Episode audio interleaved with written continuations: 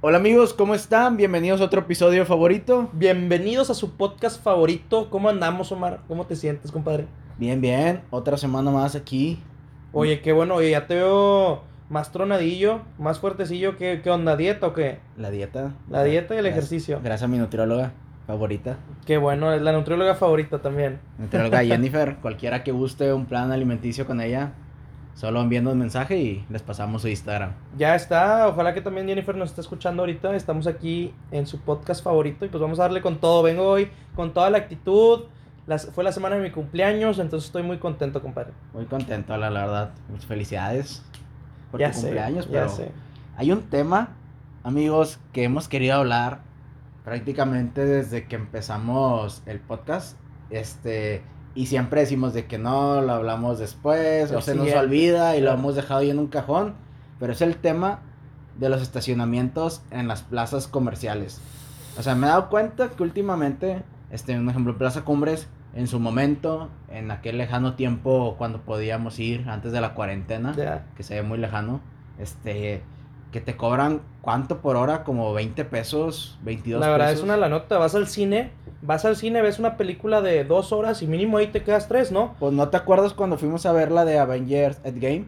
Ah, Este, claro. Cuando salimos, eran, no, no me acuerdo gente cuánto tiempo duramos, íbamos con tiempo y todo, pero terminé pagando como 60, 80 pesos, sí me acuerdo esa De estacionamiento. de estacionamiento, entonces, es algo exagerado. Está exagerado y está muy triste porque aparte los estacionamientos, ¿qué es lo que te dicen? Que en caso de robo parcial o total de su vehículo no se hacen responsables. O sea, estás pagando por, por nada, haz de cuenta, ¿no? Y es, es todo un tema, es un, todo un tema que sí, la verdad, quería platicarlo con, con ustedes, con, con la audiencia de favoritos de hace que mucho tiempo. va- Vamos a contarles la historia que una vez fuimos a Plaza Cumbres, hicimos un experimento tú y yo. ¿Te acuerdas que fuimos a comprar unos helados? ¿Cuál no? y que y de que creo que esa vez no me acuerdo si yo llevé mi carro o nos fuimos caminando, no me acuerdo bien, Ajá. pero que me dijiste que mira, vamos y, y habíamos comprado los Ah, helados y ya que le hablamos al guardia como si nuestro boleto hubiera fallado. No, creo que sí iba el carro porque nuestro boleto había fallado y tú le empezaste a decir de que porque hay que pagarlo y todo, si había entrado una ley, ¿no? Sí. Entonces, Ya. vamos a contar bien esa historia. No me acuerdo bien de la historia, la verdad. pero bueno, vamos a contar el fin de la historia, o sea, porque, porque era la ley. Ya, no, bueno, es que mira, aquí está el punto bien importante. Todos los municipios son los que se encargan del desarrollo urbano, o sea, de las construcciones que se tengan que hacer en el municipio. O sea, los municipios son los que se encargan de saber qué se construye y qué no. Y ellos ponen los criterios para saber cómo se construyen las cosas. De que, ah, ok, en este lugar tienen que ser solo casas. En este lugar sí puede haber cosas comerciales. En este lugar puede haber edificios. Pueden haber edificios de tal altura. Si se fijan, por ejemplo, aquí en Monterrey, vemos claramente que el municipio de San Pedro, en la zona de Lázaro Cárdenas, no tiene un límite para la altura de los edificios. Entonces ahí ves edificios. Por eso no ves edificios así de altos, no sé, en un Cumbres Elite o en un Cumbres cualquier sector, porque es una delimitación diferente, ¿no?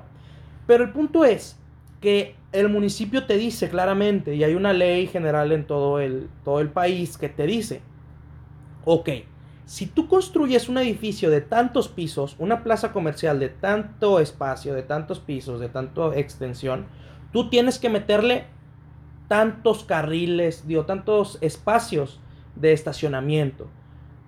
A fuerza. O sea, no es cuestión de si quieres. O si quieres los puedes poner de que, este, o si no, no. Es por ley. Es o sea, por ley, lo tienes que hacer. poner a fuerza porque, digo, y esto también está mal, pero eso lo podemos platicar de- este, a- ahorita después de un tiempo.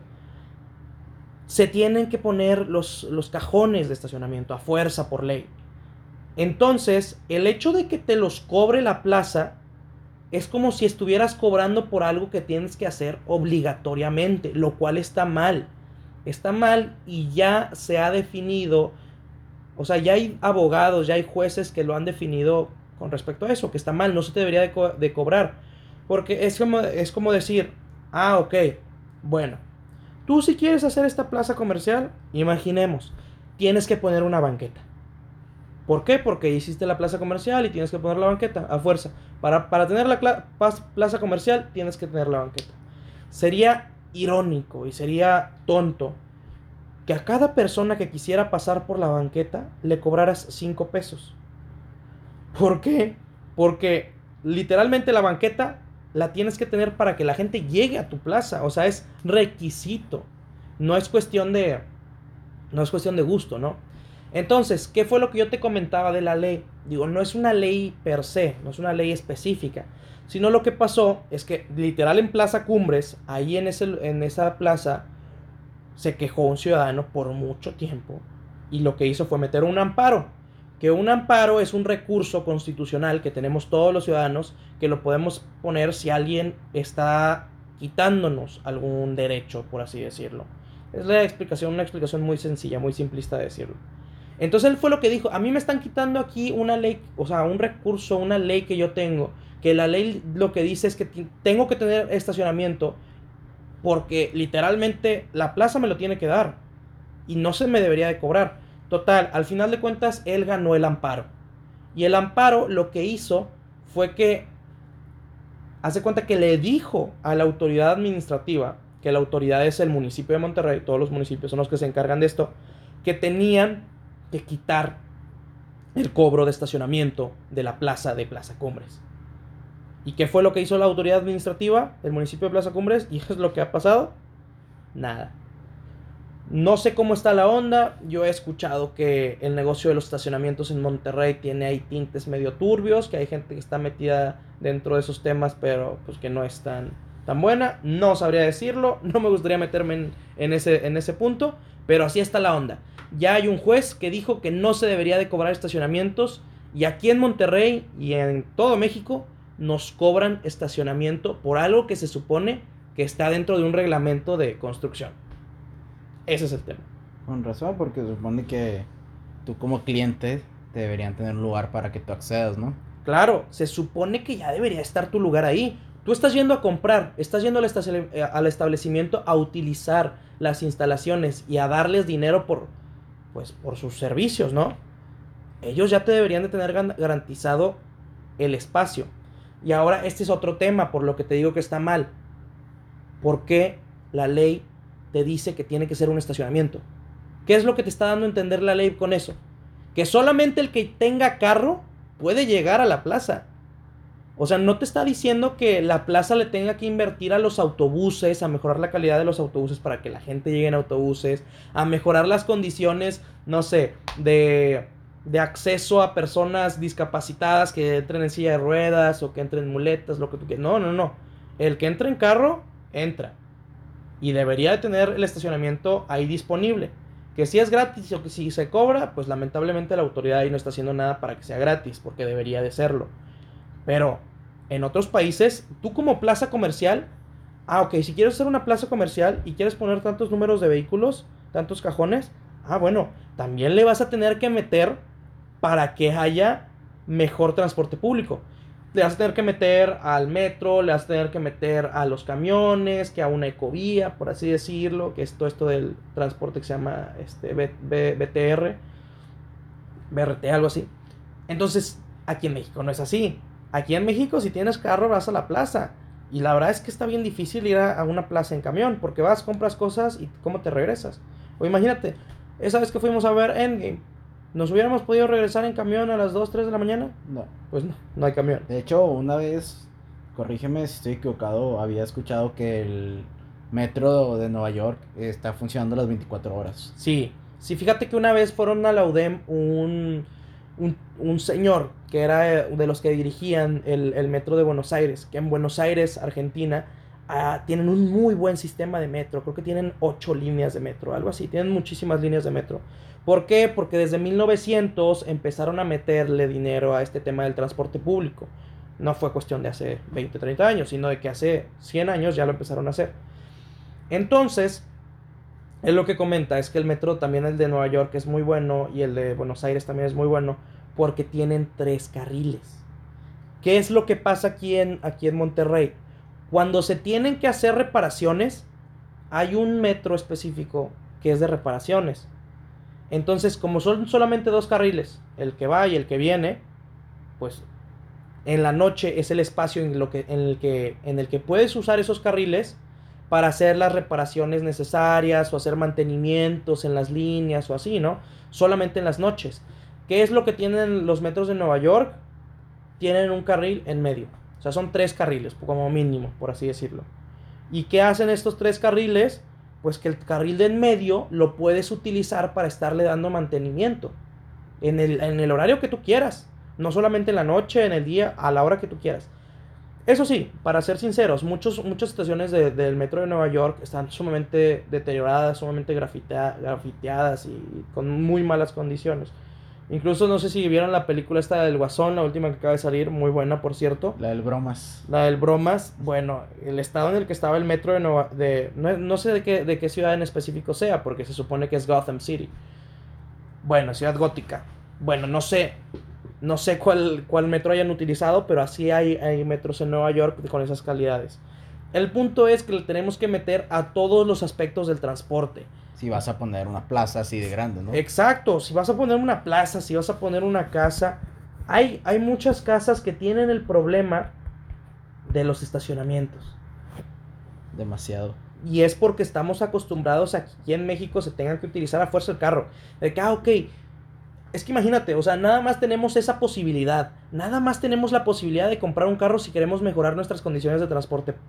O sea, de movilidad. ¿Qué es lo que tiene? Hay mucha gente que tiene el sueño de comprarse un carro. Literal, o sea, que consigo trabajo, me compro un carro. Pues prácticamente aquí en México conseguir un carro es un logro, un logro más. Para muchas personas. Cuando inclusive en otros países, tengo un amigo que se fue de intercambio a Italia unos 3, 4 meses. Ajá. Y sí me dijo de que aquí hay profesionistas que ganan muy bien y no tienen carro. ¿Por qué? Porque el sistema, allá usan mucho el tren, este, los autobuses, inclusive la bicicleta. Claro. Y la gente se transporta así de su trabajo. O sea, no hay necesidad de comprar un carro porque la gente dice, porque voy a obtener algo que me va a estar gastando dinero.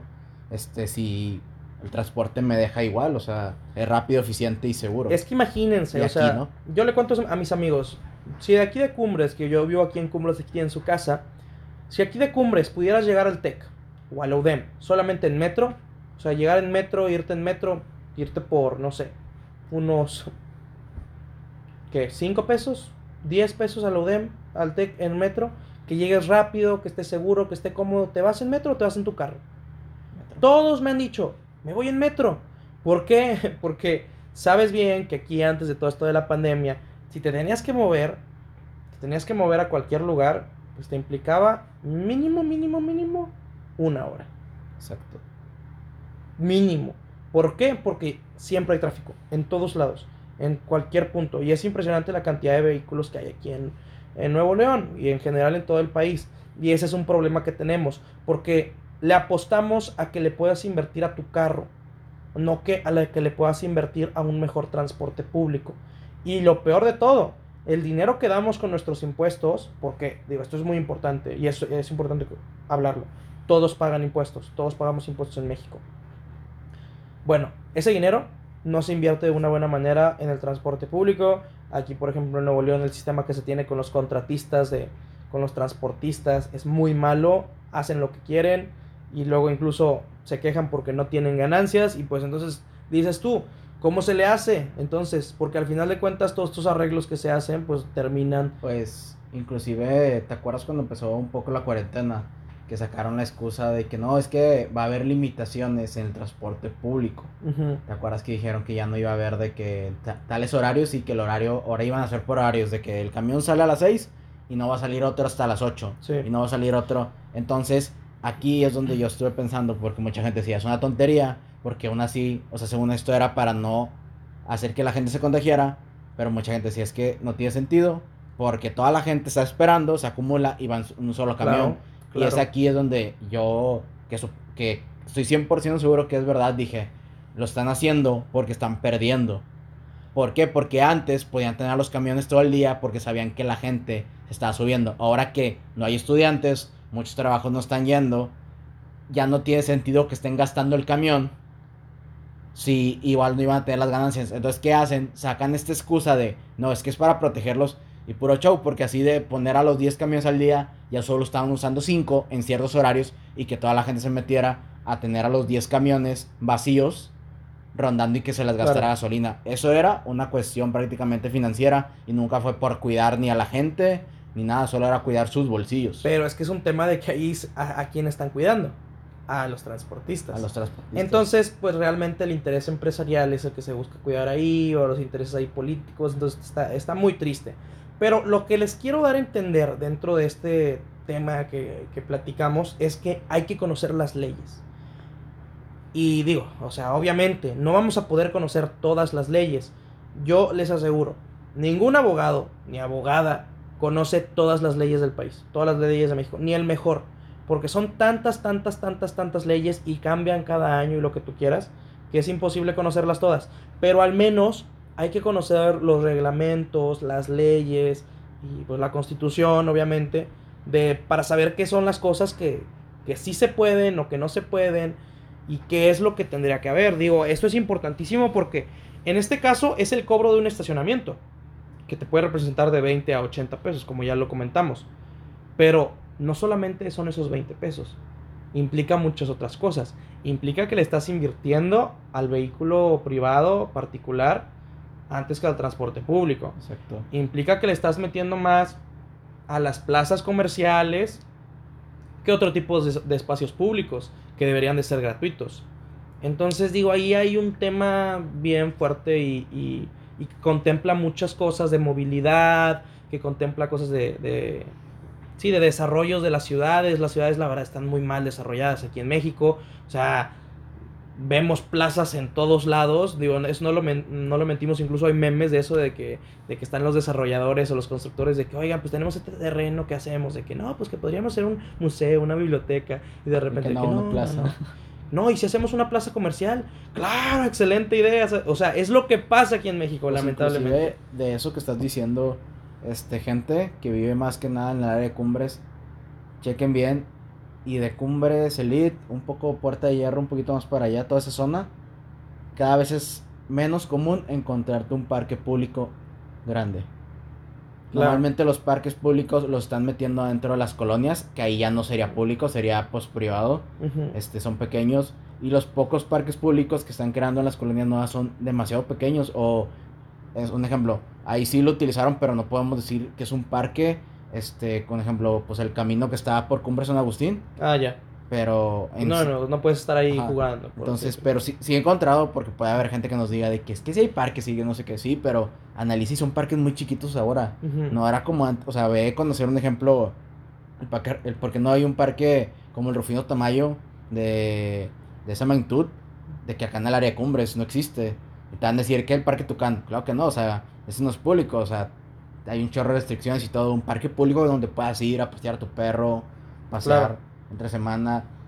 Acá falta eso, y qué pasa, normalmente las constructoras lo hacen adentro de colonias y ya. Es que, que- digo, y ese es otro tema que también me gustaría tocar en algún, en algún episodio. Las constructoras y las desarrolladoras y todo lo que tenga que ver con inmobiliario, de construcción, se desarrollan y hacen sus proyectos por el dinero, por las ganancias y no por el beneficio que vaya a tener la sociedad. Y por eso mismo pasa que, por ejemplo, mi casa, y estoy seguro, chequen sus casas, o sea, esto está, está muy fuerte, chequen sus casas. ¿Cómo hacen el sistema de construcción? Mi muro, el muro de mi casa, literalmente es el mismo muro del vecino.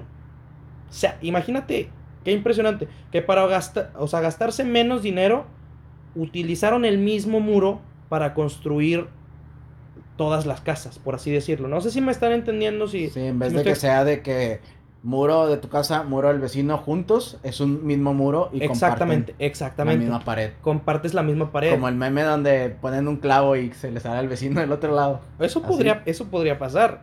Eso podría pasar. Y digo, o sea, todavía peor las, las casas de, de Infonavit, las de Fomerrey. Digo, ahí es, es todavía peor porque ahí todavía los materiales de construcción son muchísimo más baratos y casi casi estás viviendo con el vecino porque escuchas todo lo que dice, todo lo que hace.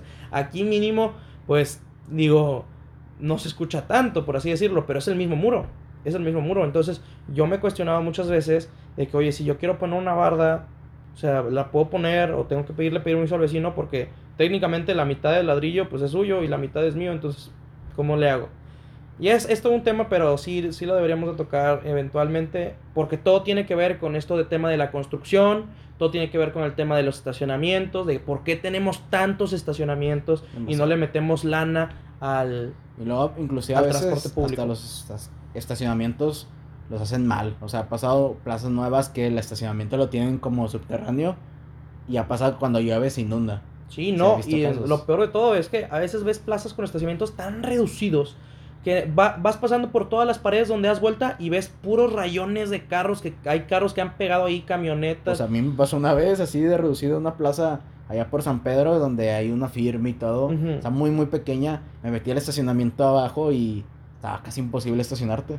Ya, e- es que eso también está, que, que está muy imposible estacionarte porque como por los ángulos Exacto. en los que te puedes estacionar y así, terminas quedando como que muy reducido con todos los demás vehículos. Pero sí, es, es un tema muy, muy importante y que le tenemos que meter para presionar, como es desde el municipio ese tema del desarrollo, hay que presionar a nuestros alcaldes, hay que pre- presionar a nuestras alcaldesas, a los regidores, regidoras, síndicos, que son los que hacen estos reglamentos.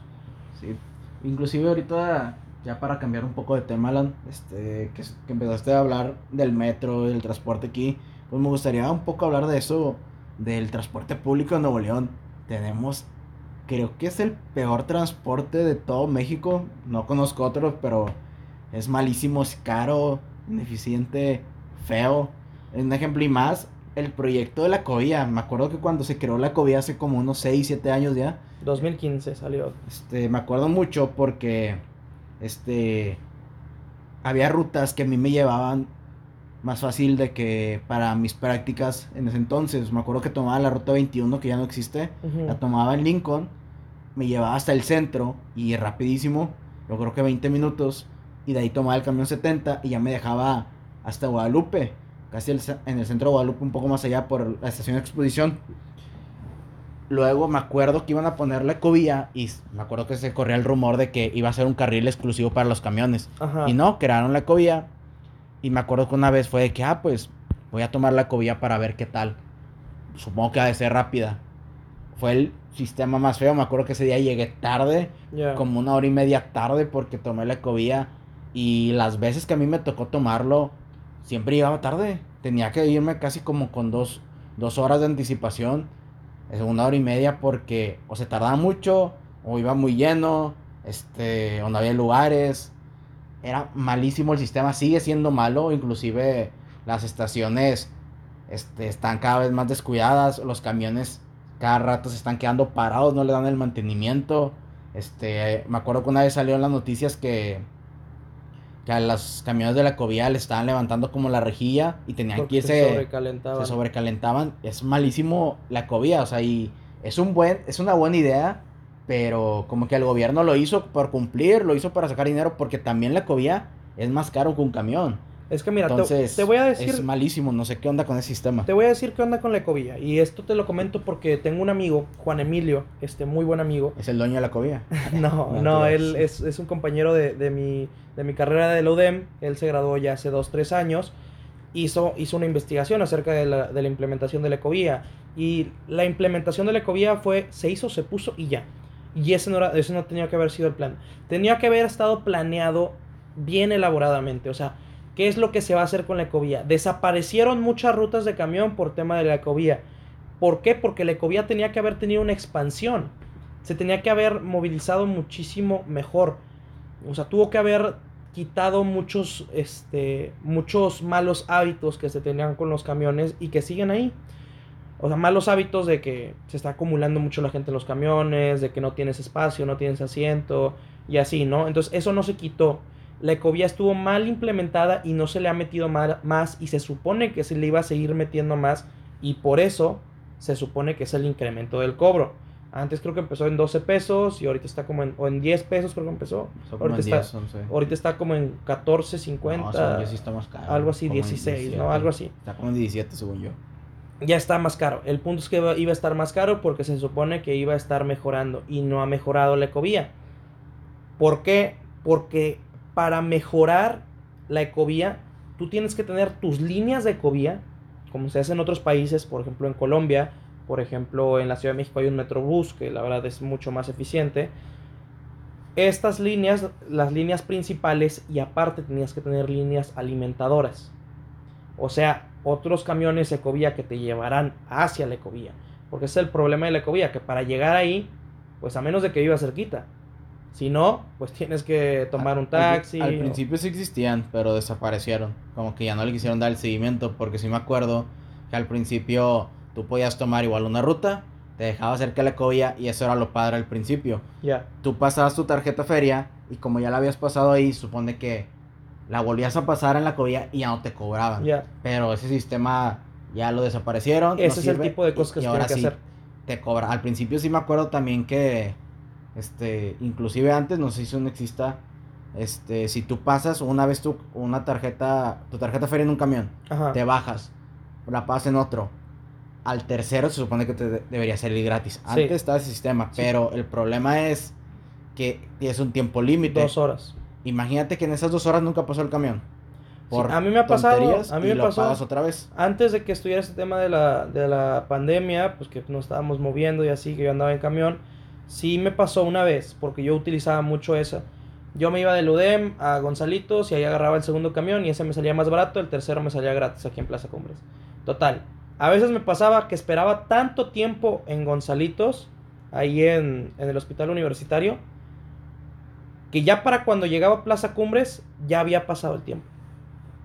O incluso ahí en Gonzalitos se me pasaba el tiempo y me volvían a cobrar. Entonces digo, todo este tema está gigantesco del transporte público, del desarrollo urbano, de las construcciones, pero lo que tenemos que hacer los ciudadanos es meternos en la discusión y más que nada ser empáticos. ¿Por qué? Te voy a dar dos ejemplos concre- concretos.